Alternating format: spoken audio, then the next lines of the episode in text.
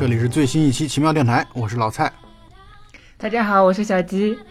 Hello everyone, this is your old friend 大魂舅。大魂舅呃确实要快要去英国了，所以提前在做准备。啊、我们今天聊的这个电影呢，是最近正在影院热映的一个片子，口碑很好的这个泰国的天才枪手。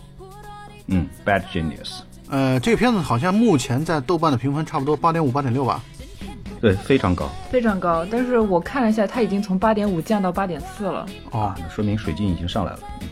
呃，然后我看完之后，我觉得这个电影确实可看性是很强的，就是你们在电影院应该不会有任何就是说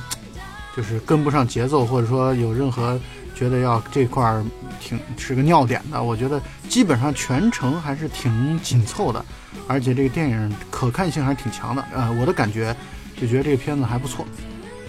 呃，你们打大概打多少分呢？我觉得我打挺高的，我能打到八分到八点五分的样子吧。对我至少也能打到八点五。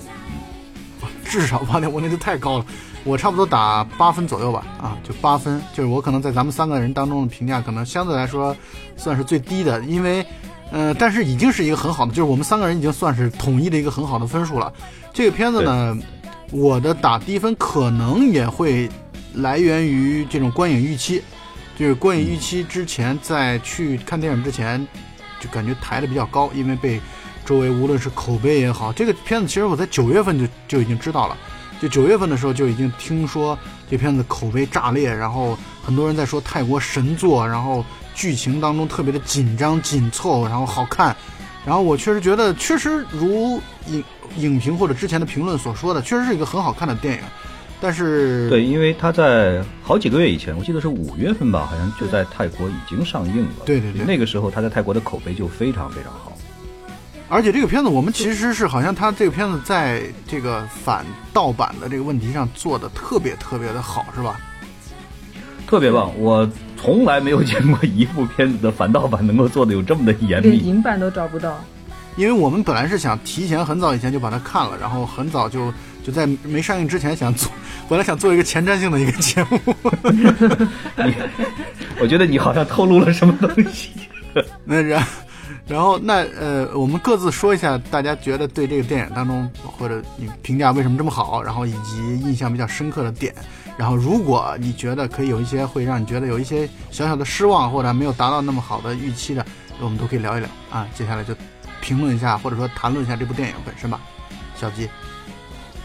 我是觉得这部片子它的节奏啊、配乐啊，包括它的光线，其实都处理得非常好。然后，它其实还是一种就是比较贴近生活的一种叙事方式。然后你看，其实像校园生活，我们国内的校园片，其实大多数都是在谈到那种什么爱情啊、啊撕逼啊，就这种这种事情。嗯但是其实作弊、校园生活、读书才是我们的正经事儿。对，作弊其实是可以把它拍得非常好的。然后这部片子，我觉得它能够把作弊拍出那种惊险大片的那种感觉。对于一部大概成本只有一千两百万人民币，而且还包括了出悉尼外景的一个成本的一个情况下，能够拍成这个样子，我觉得它非常的厉害，至少是一反泰泰国的电影之前的状态。对，我觉得小吉说的很对。泰国的电影在以前，我觉得给国内观众留下来的印象，可能更多的是两类片子。对，没错一，类呢是这种所谓的小清新的这种爱情片哎，爱来爱去的呀这种；另外一类就是特别恐怖的这种恐怖片。对，它是泰国的这种恐怖片和日本的还真的是不太一样不太一样。和美国的就更加不一样了。美国都是怪兽片嘛，美国的是这种血浆片啊，或者说是血腥的这种片子，日本的是属于惊悚，但是泰国的是百无禁忌的这种恐怖片，是恐怖到骨子里边去的这种节奏。我觉得大部分的国内观众可能对于泰国的电影的认识，基本上都是这两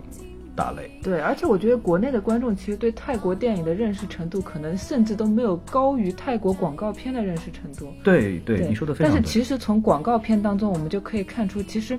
泰国的电影人或者说是影视的人才，他们其实脑洞非常大，而且他们也算是有一点百无禁忌的。对他，泰国的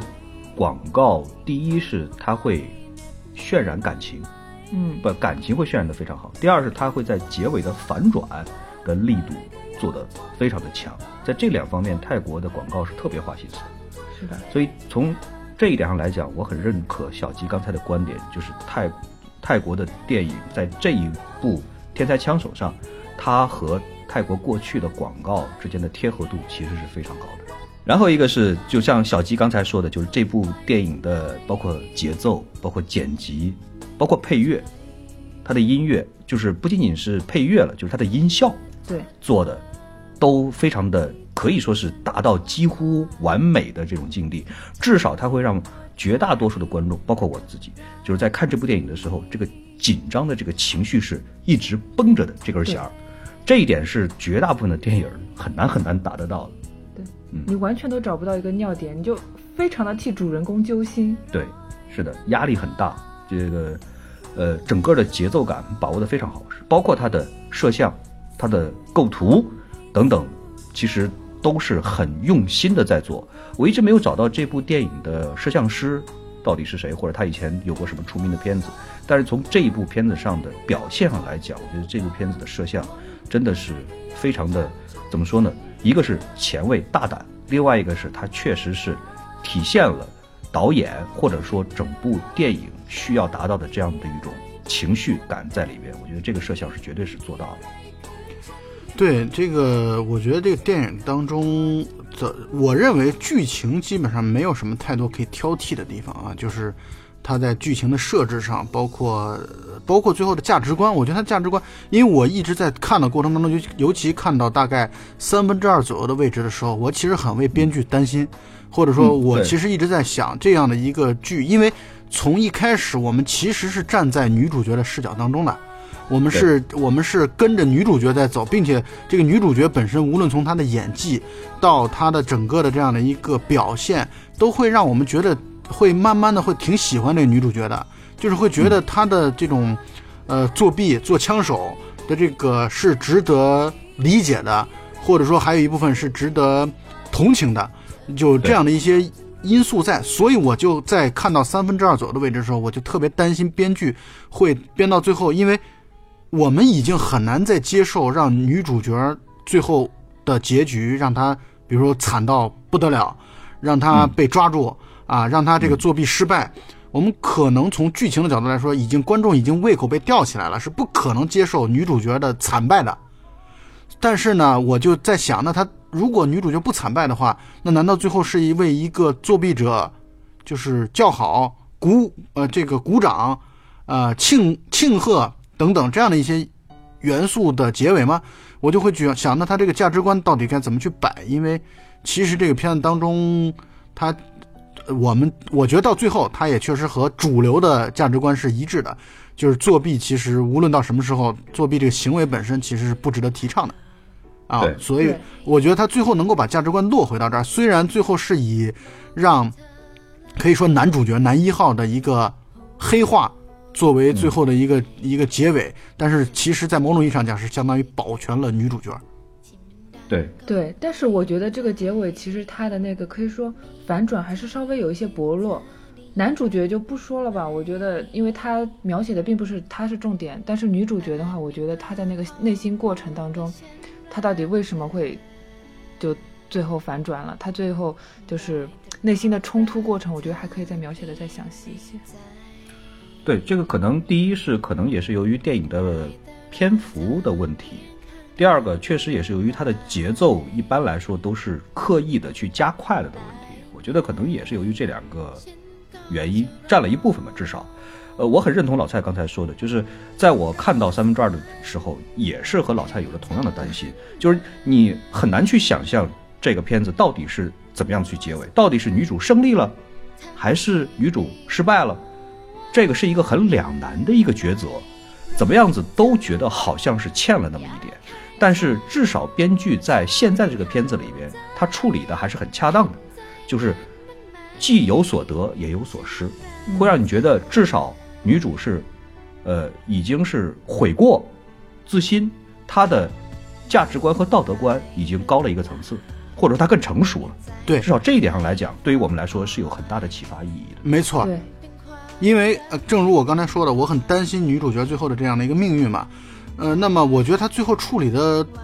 在我看来，这个度平衡把握的还是不错的。因为你既不能，你既不能让这个女主角就是一败涂地，因为这样的话，你相当于前面我们观众跟着他的视角的这一条线就走的就很失败。但是你也不能让他最后突然就变成一个高大全的人物，就突然就成了一个这个价值观的一个圣母一样的一个人，这样的话，我觉得观众也很难接受。所以我觉得他最后的把握的这个度还是不错，就是相当于女主角认识到作弊这个行为本身肯定是不对的，但是呢，她也没有那么的后悔，只不过要为作为一个成年人要为自己的选择和行为负责的这样的一个态度。呃听你们俩这么说，我其实就在觉得你们可能还是因为是女主角的问题，我们都站在了女主角的角度上思考。其实那个小班克，我就我就一直就特别惋惜他，特别就是男主心疼他。对，就是男主。嗯，男主他其实其实才是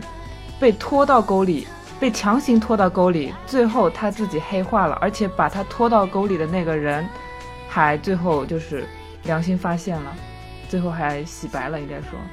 其实你们不觉得男一和女一的设定其实是代表了同一个人的两个方面吗？嗯，我有这种感觉。比方说，我们举个例子，男一和女一他们两个人的家庭背景、出身、经济条件，包括都是单亲家庭，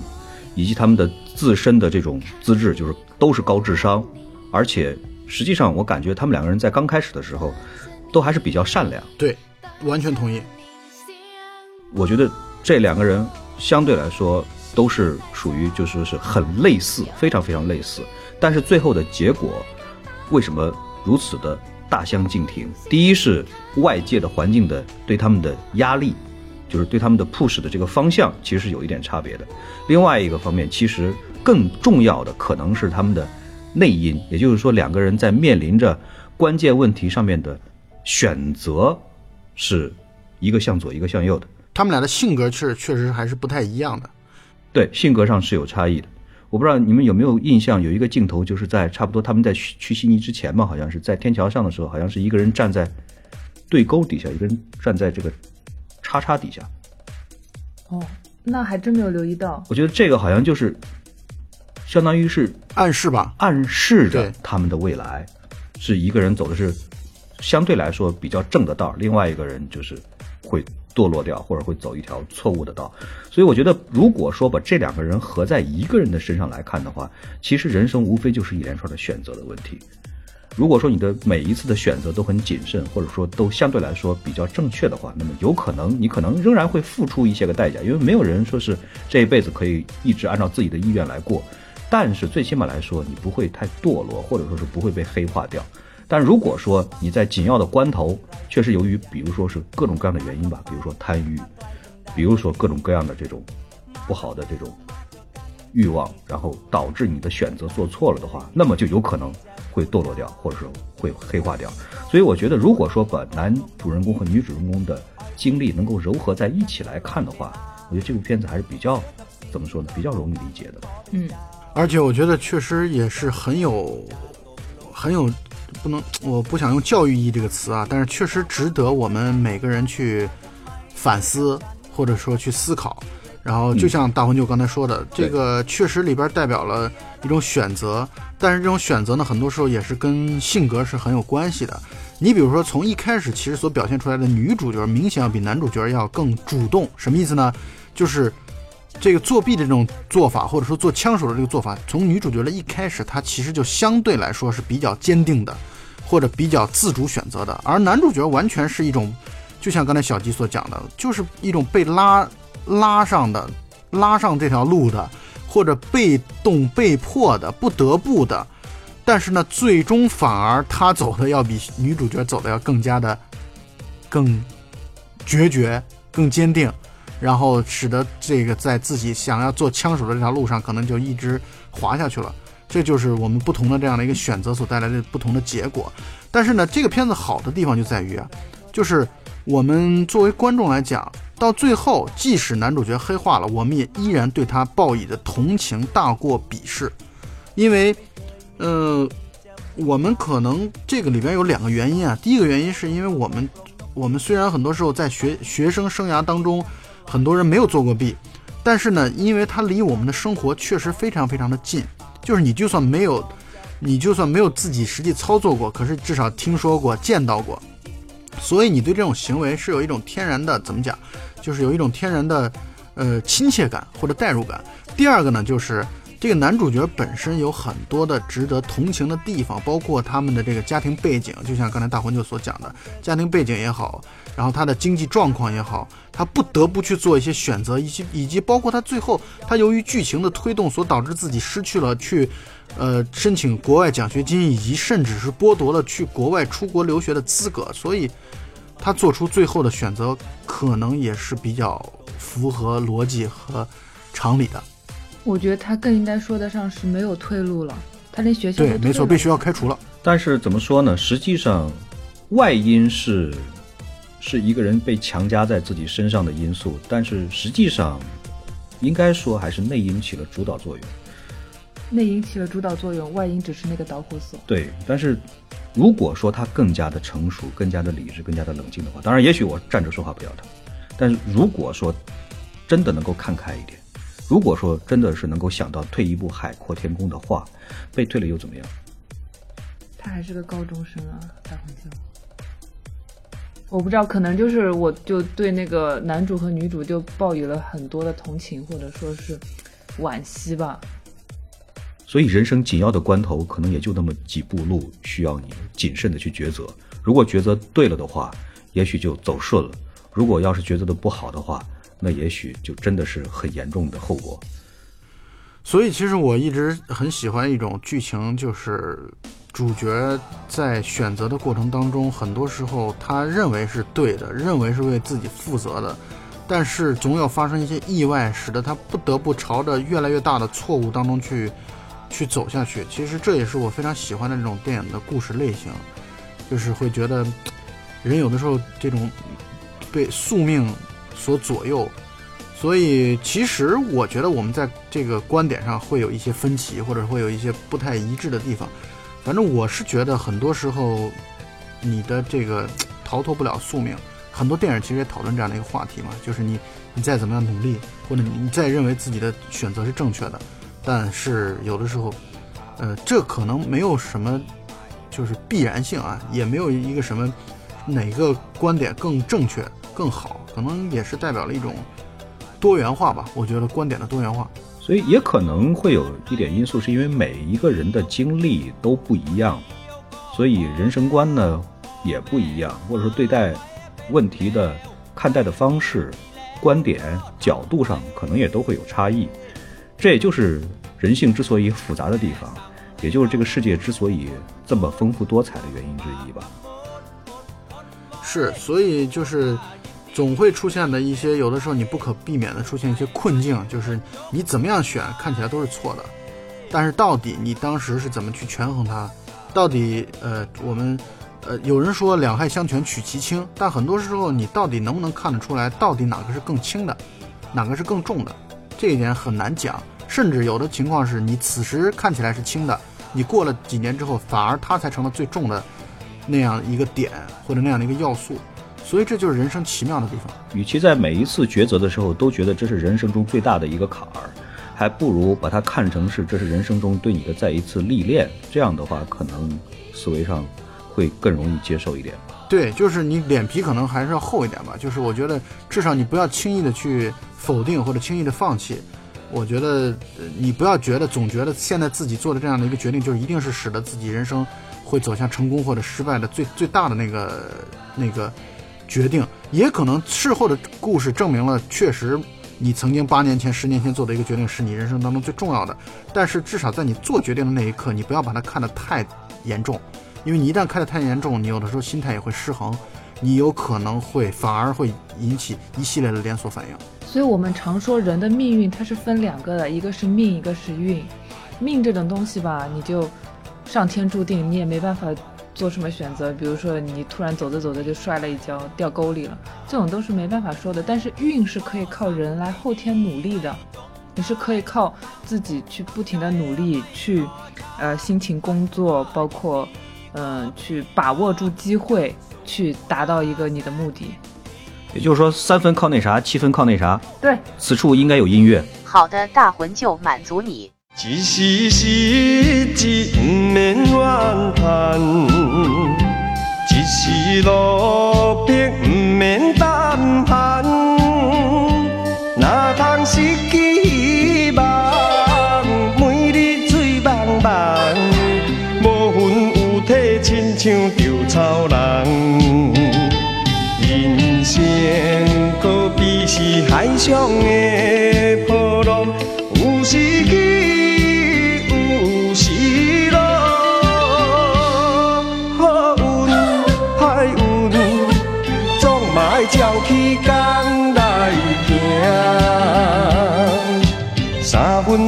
注定，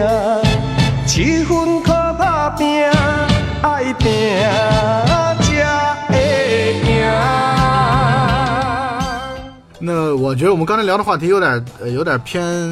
有点偏呃，会让有些听众会觉得有点偏鸡汤，但其实我们本意并不是如此，所以我们接下来聊点轻松的。我不知道你们，呃呃，就咱们三个人到底在过去的生活当中有没有经历过什么样的一些好玩的 或者极端的一些作弊的这样的一些案例呢？当然，我知道我们西安交通大学作为一个学风特别正的一个学校，我们学校本身是不会出现的，所以你可以讲讲你们朋友的案例。谁先来？老蔡吧，对我这边朋友的案例挺多的，然后我我我记得我我所看到的一个朋友的，我所知道的一个朋友的案例是这样的，就是他好像是在考这个，好像大大学二年级的时候，那个时候会有特别变态的几门关于数学的课程，什么复变函数，什么这个什么离散数学，还有什么什么，总之反正就是好像积分变换。对，就是总之就是一些特别变态的一些数学课，就是导致就是传闻或者说其实往届的历史都告诉我们挂了好多的人，所以呢这个课学也学不懂，那最终就有的人就会选择铤而走险，就去呃抄别人的或者提前做好准备。那么那个时候。就是我所听到故事版本的那个时候，其实手机还没有完全没有流行起来，完全没有。嗯，座机学校的座机，大学生的座机才是刚刚安装了，也就可能一两年的时间。但是那个时候采用的方法非常非常的极端。我呃，我听到最极端的故事版本就是其中一个人，相当于是要抄卷子，但是呢，抄卷子呢，呃，前面跟前面的人又看不到，监考又比较严。那么采用的办法呢，就是他的同宿舍的舍友 A 先去这个卫生间，然后等着，然后然后把这个所有奇数交给在厕所提前等好的一个学长，然后五分钟之后，舍友 B 再把偶数题号的答案再去到厕所交给那个学长，然后再过五分钟之后，这个抄答案的主角就出现了，去把东西拿回来，然后再。在卷当中，然后全部搞定它。对，这个是我应该听到的最复杂的一个关于作弊的故事。小鸡呢？小鸡，你有什么经验？我呃，你的朋友有什么经验？啊，其实无所谓了。不是，我小吉的经验，小吉的经验主要因为我们还是之前几期，如果之前听过我们好多节目的这个听众朋友们应该都知道，小吉其实是我们公认的学霸。小吉是一路保送，小吉是一路一路保送上。包括本科、硕士一系列的，保送的都是学渣，啊、你们不知道吗？全都是保送的。小吉，请你注意你的言辞啊，哦、你不要得罪别人，得罪很多人。好好。然后，小吉一直是作为一个学霸的身份出现了，所以小吉恐怕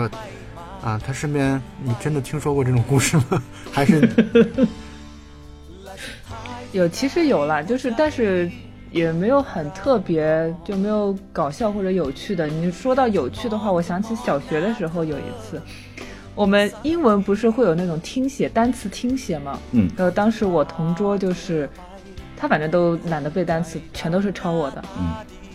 那天刚好听写的是各个月份，而且还而且还是月份的缩写。嗯，所以呢，那小伙子他就每一个缩写那个点儿都没写。嗯所以全都判错了，他非常的生气，就这么一个故事，好像吧？这跟作弊有什么关系吗？他抄我的，那你点了吗？我我当然点了，我 我我点了，他没有抄那个点儿。嗯 那个，所以这个男同学一直怀恨在心，到这么多年、阴魂不散的一点儿为什么不点大一点？点太小了，我看不见。大文就作为一个学校的老师，应该有很多的看到学生们操作的经验吧？不 不，还先讲一下大魂舅朋友的故事。我就直说了吧，就是我。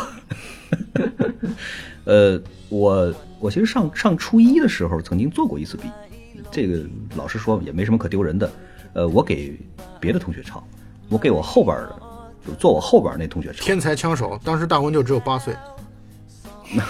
嗯 十岁了，十岁了。嗯，十岁上初中了。对他后来高中毕业的时候是三十五，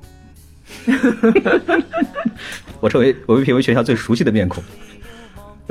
呃，继续继续，然后我不打岔。我给我给我后边这同学抄的时候，就是当因为当时也是没经验，呃，这个作弊的这个技巧也不够纯熟，然后就在把卷子递到他面前的时候，然后老师一个回身儿，然后就看到了，然后就冲出来就把我给揪出去了，然后把我狠狠的批了一顿。老师难道没有？老师难道没有说答的还不错吗？这个事情对我来说印象特别深刻的，其实是一点，就是他把我骂了一顿了以后，我象征性的掉了几滴眼泪了以后，老师哭的比我还伤心，为什么呢？因为在老师的眼里，我当时是一个非常乖、非常好的一个孩子，所以他觉得对我特别痛心、特别失望，就是像你这样的孩子怎么能够干得出来这样子的事情？就是老师那个情绪真的是特别特别的激动，已经到了一种就是对我特别的失望，就是觉得他比我还要还要痛苦的多得多得多。所以当你当成老师之后，你面对这种学生作弊的情况，你会怎么样想？我当了老师了以后，因为监考嘛，总是会遇到各种各样的情况。呃，我也不知道是我，我好像也没有刻意的总结过这件事情，就是应该怎么去处理。但是我对监考的时候的这种作弊的行为，首先一点是，我可以向你们保证，我可以向每一个同学都保证，就是你们在底下的时候，通过你们的眼神儿以及肢体动作，监考老师完全可以非常清晰的看得出来谁在动小心思，谁是打算作弊，或者说谁是正正在作弊，等等等这种是一目了然的，在讲台上看下去的话是非常清晰的。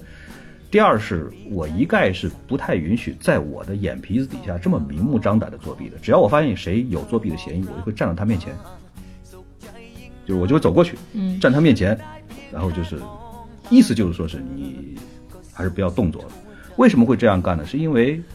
呃，后来我才理清楚我的思路，在这之前我还没有刻意的去想这个事情。后来呢，有一我的一个学生学习非常好，是个学霸，他跟我聊天的时候曾经谈过这个问题，就大老师，您您是怎么看待作弊这件事情的？嗯他跟我问了这样的一个问题，当时这个问题也是闲聊的时候，所以我还觉得挺突然。然后我想一想，我跟他说，第一，作弊呢是肯定是不对的，但是很多的学习不好的同学，他如果不作弊的话，对于他来说后果很严重，非常严重。但是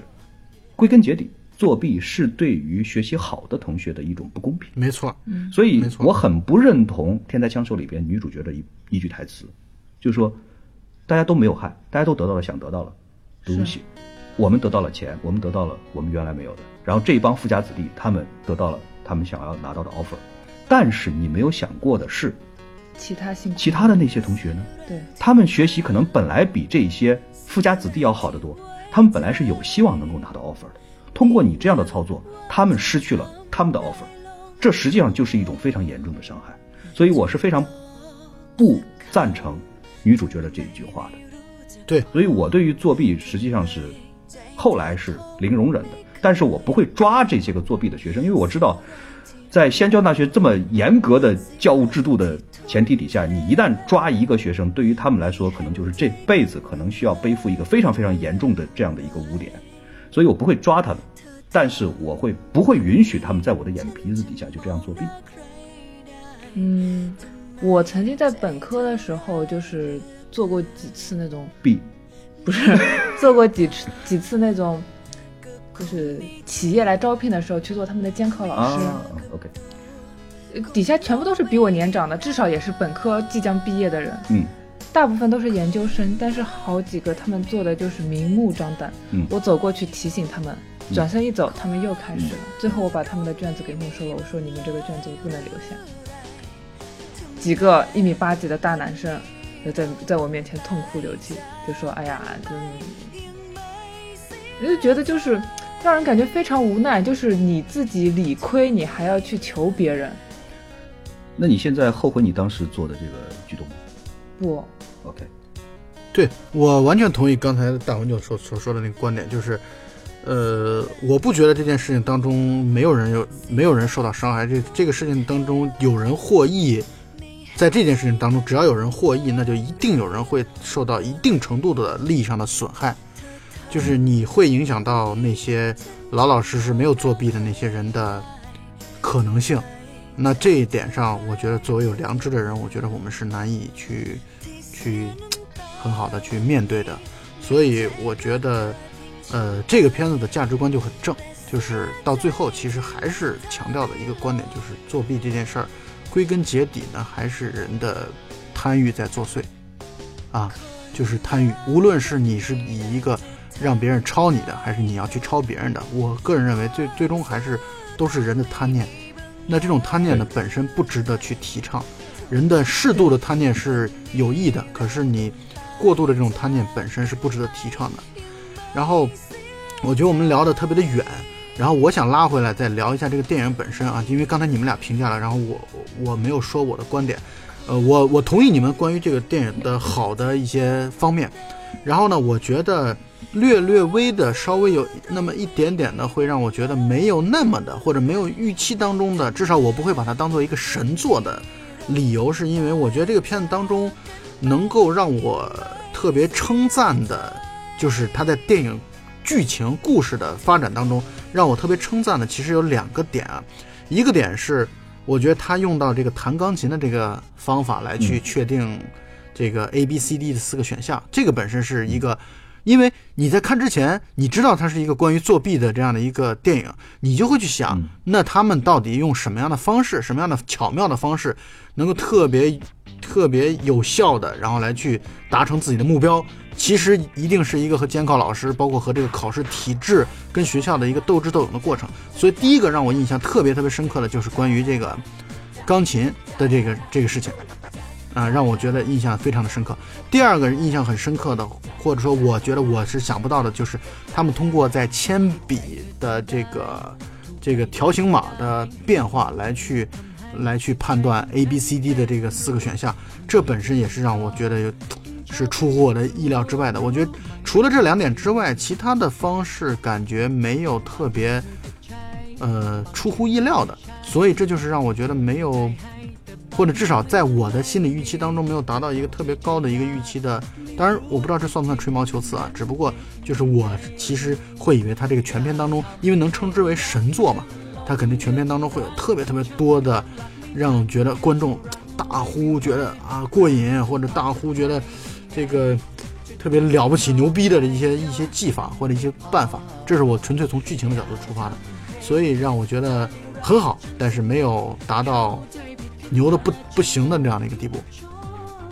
我觉得吧，就是我也是觉得那个就是钢琴那个桥段，它特别的好。为什么呢？我觉得它就是用钢琴来作弊，它还能够帮助那个影片就是增加它的节奏感。嗯，对，因为你看看它，你刚好可以跟上那个配乐，然后营造那种紧张的氛围，我觉得就特别好。然后影片当中其实印象我印象比较深的片段，应该是女主角几次内心变化的阶段，比如说她跟父亲的争执，然后他在那个禁渊当中的思考，然后他最后在机场的时候扑到父亲肩膀上痛哭的那种几个状态，嗯我觉得就是那种人物的状态就是转折，在这个这种时刻转折就把握的非常的好。嗯我对这部片子评价非常高，主要有一个最主要的一个理由是什么呢？就是，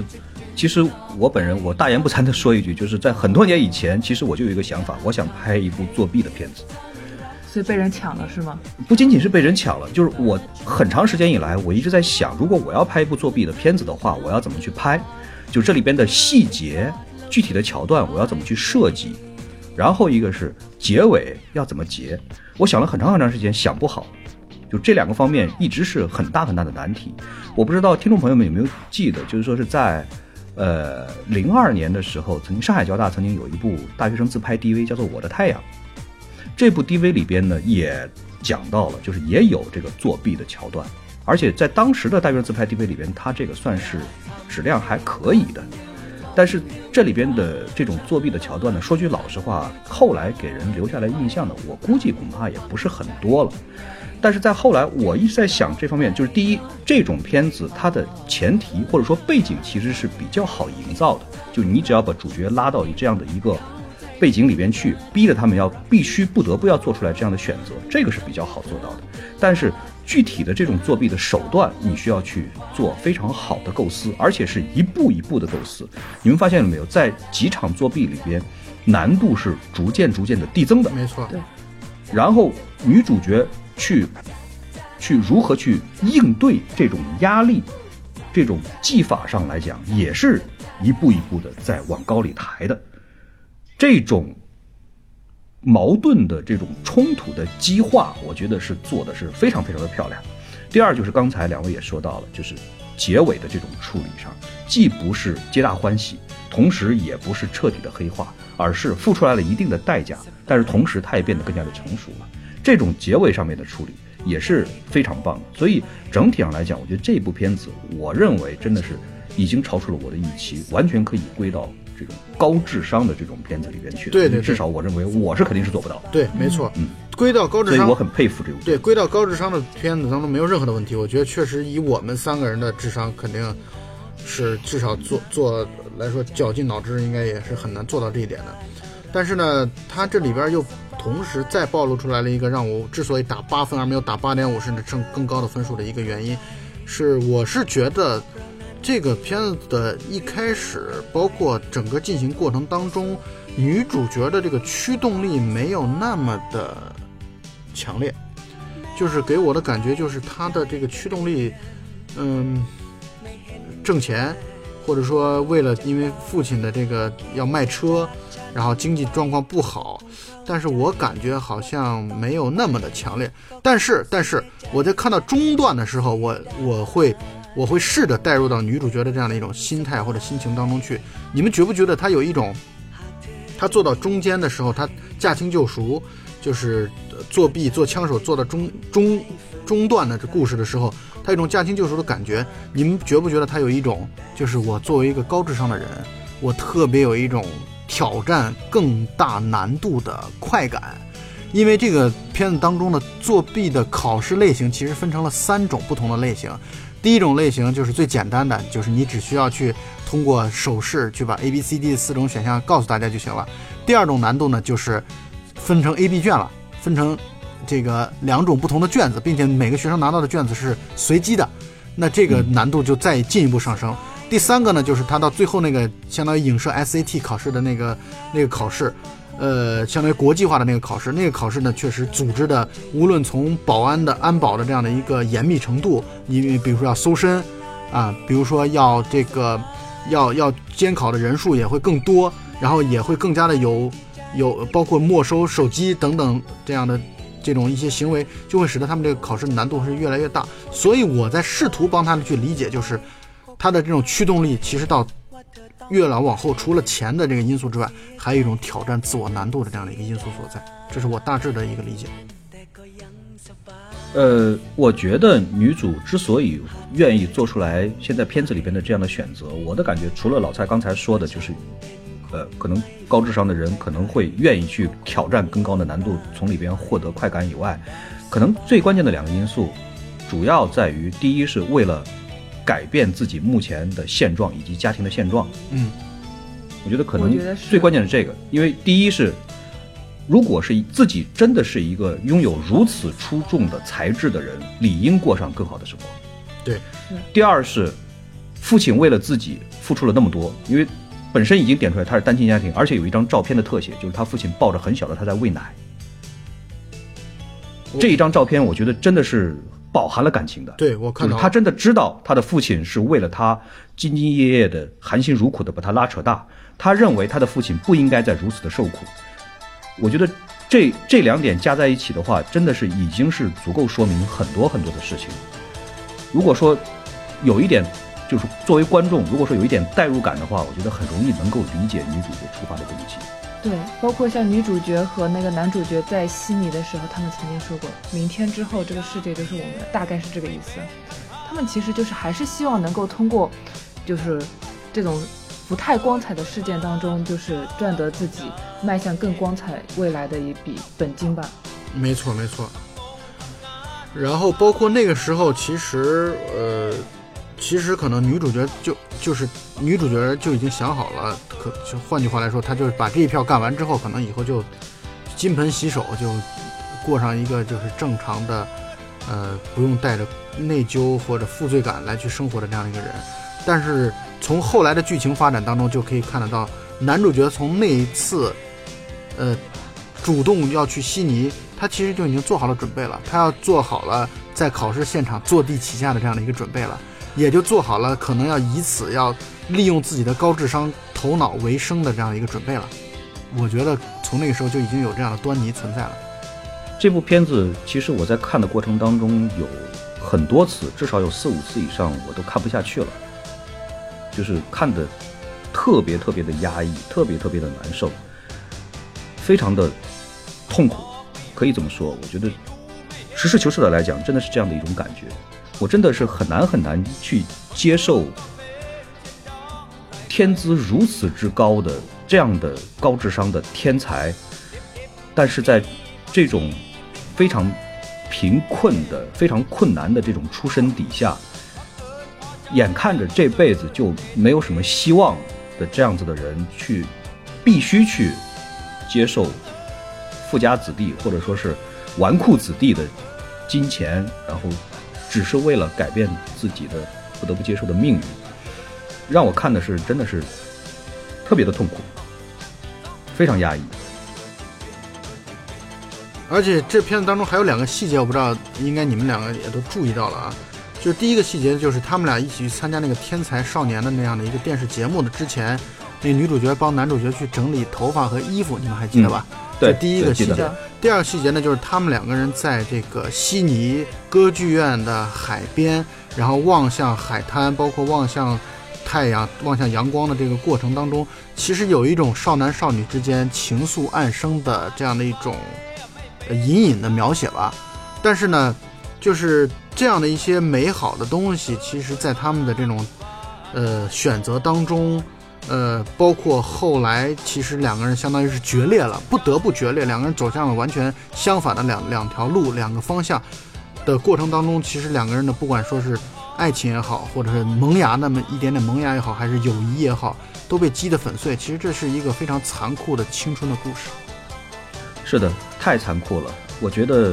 小学或者说是中学生真的是不应该经受如此沉重的、如此残酷的压力。我再提供两个细节，我不知道你们有没有注意到，就是影片的刚开始的时候，就是他们照这个入学照片的时候，在这个女二号在女主角照相的时候，她要跑上去去帮女主角稍微的撩一下头发，然后把眼镜摘掉的那个时候，有一个脚的特写，就是女主这个时候对，往后退了一步，右脚往后退了稍微稍微的往后退了半步。嗯，我觉得这个时候这种细节对女主的性格，当时的性格的描述是一个非常生动的这样的一个表述。然后还有一个细节是什么？就是他们在应该是在悉尼，在去考场的路上坐地铁。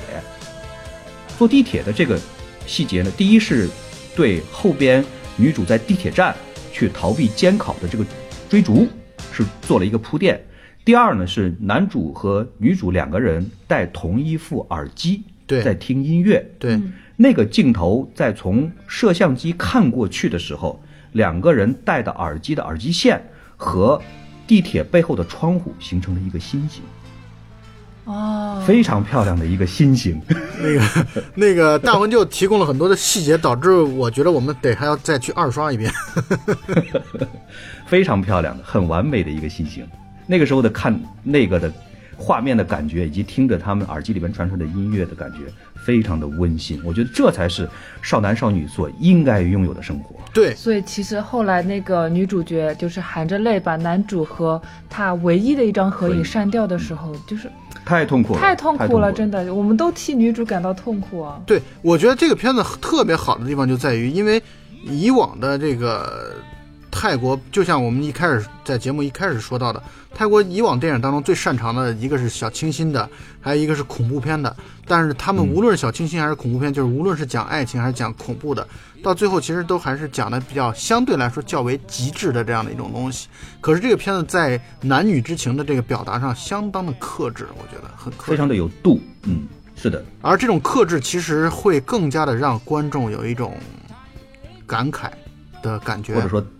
代入感吧，，对对对，没有那么极端，嗯所以很温和的。所以我觉得在这点上是导演的一个表达功力方面的一个特别突出的好的地方。对，所以说可能很多人会认为人之初性本性本善，但是我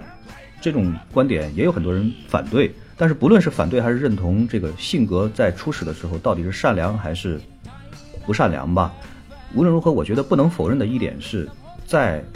一个人心智还未成熟的时候，比如说小学阶段或者说是中学阶段，在这个时候真的不应该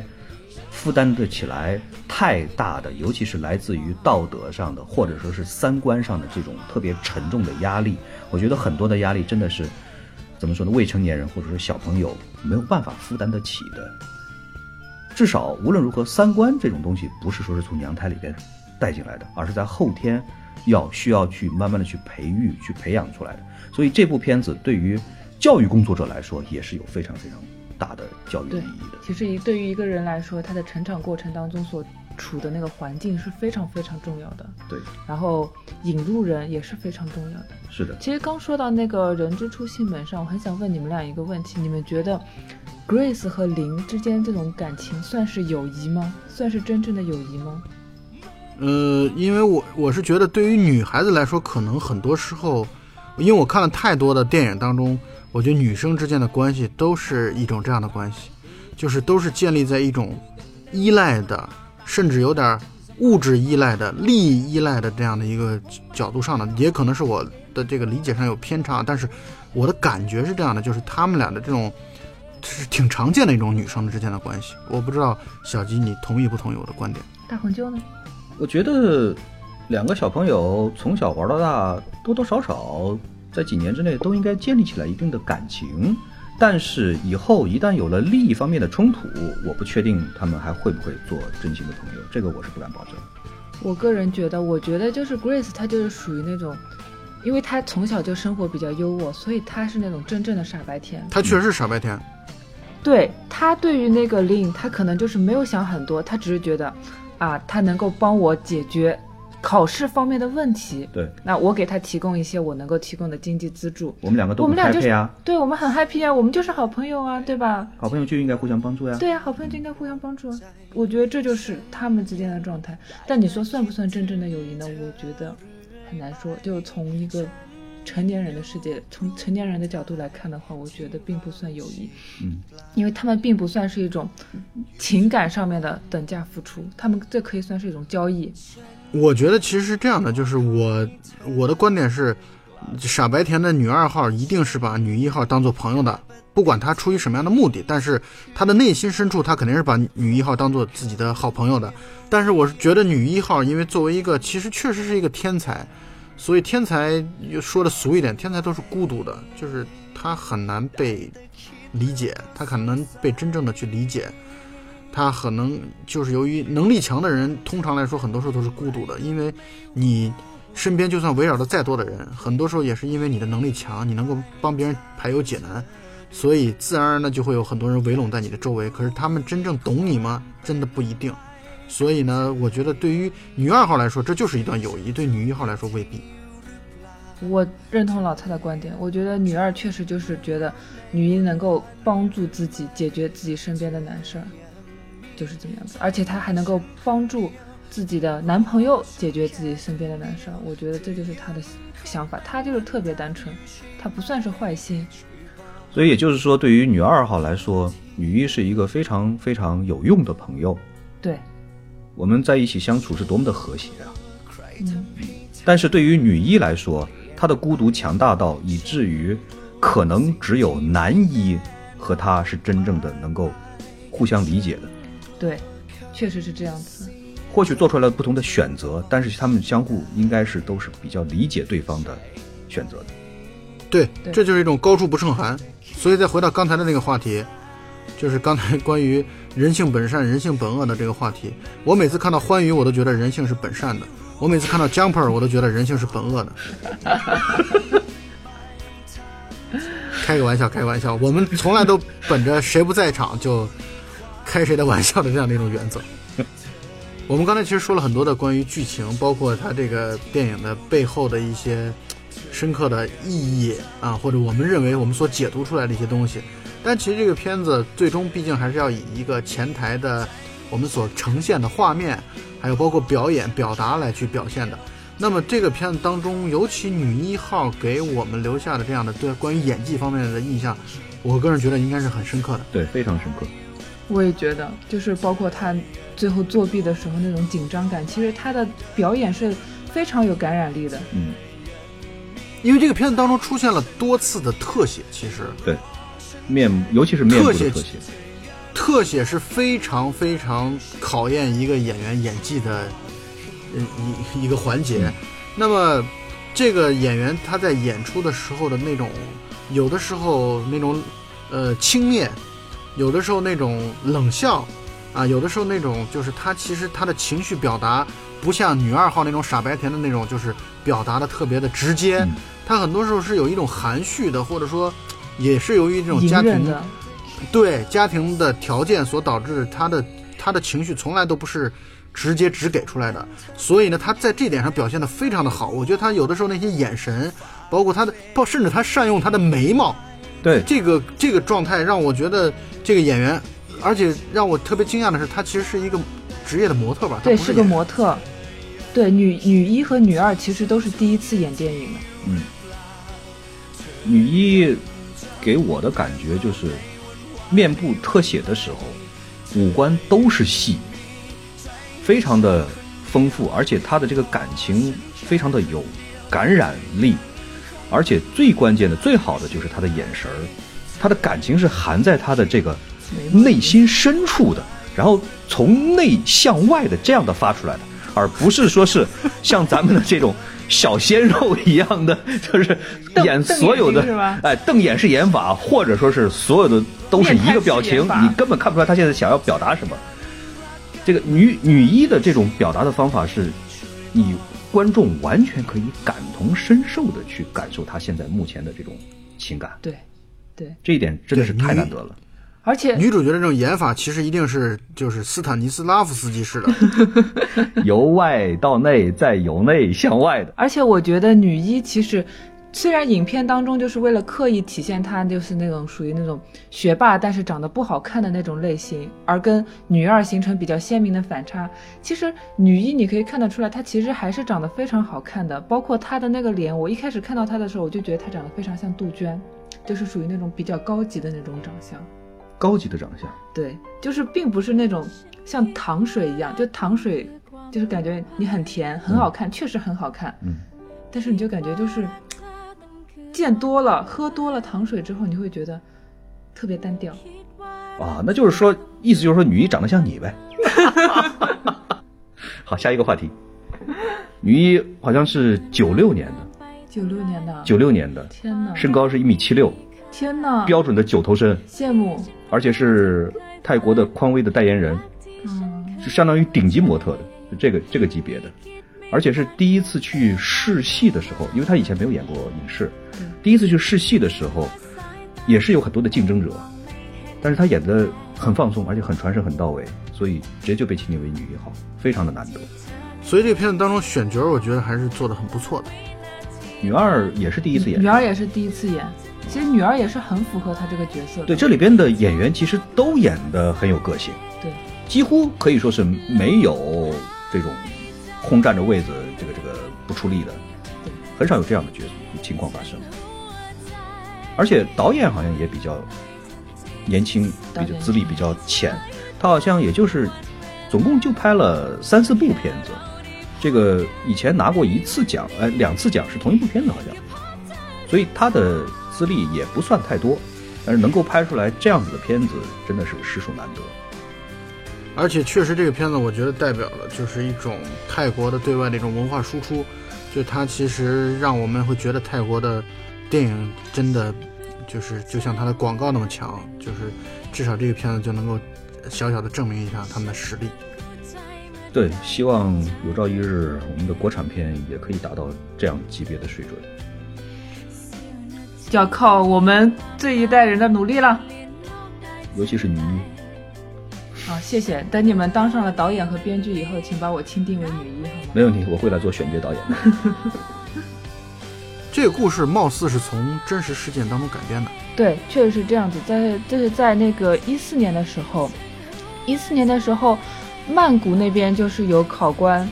在那边就是发邮件说说有一个中国的女生看 iPhone 的时候被我们抓了个现行，然后这个考试的那个答案都是来自于澳大利亚当天的那个考试，因为我们知道就是所有的 SAT 考试全部都是同一时间开考的，而时差就是能够导致作弊成功的一个原因。包括像一五年的时候，其实也有非常有名的一场一一次作弊，就是一个中国留学生从那个德州飞到加州那边去参加托福考试。对，就是美国的东西部是有时差对美国的东西部也是有利用这个时差时差，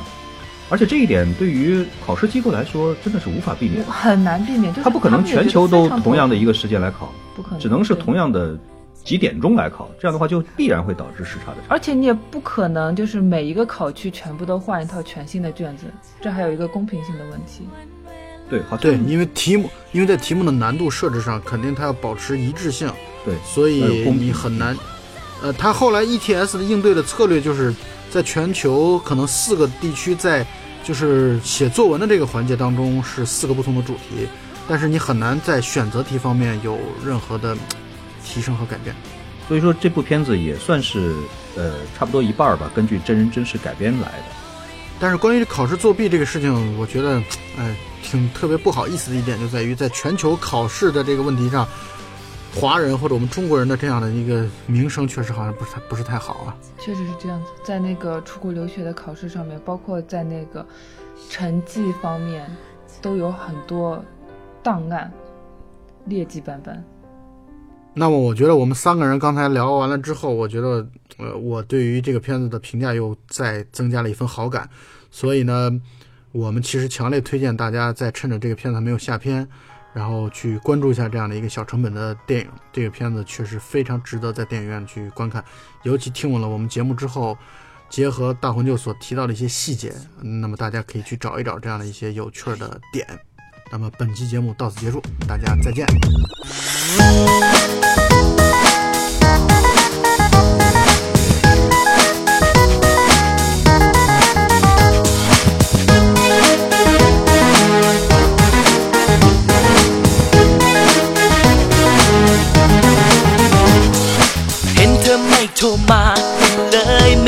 โทรไป เกรงใจเดียวรบกวนเธอเปล่า เราเพิ่งพบกันเอง ไม่ทันเป็นเรื่องเป็นราวกลัวคิดถึงเวอร์ไปจะไม่ดี นึกว่าไม่โทรไป เธอคงจะไม่โทรมา มีแค่ฉันวุ่นวายทุกนาทีแทบไม่เชื่อในตาเซอร์ไพรส์อาจไม่มี เบอร์เธอโชว์พร้อมเสียงเรียกเข้ามา ไม่นึกฝัน ก็มันชื่นใจ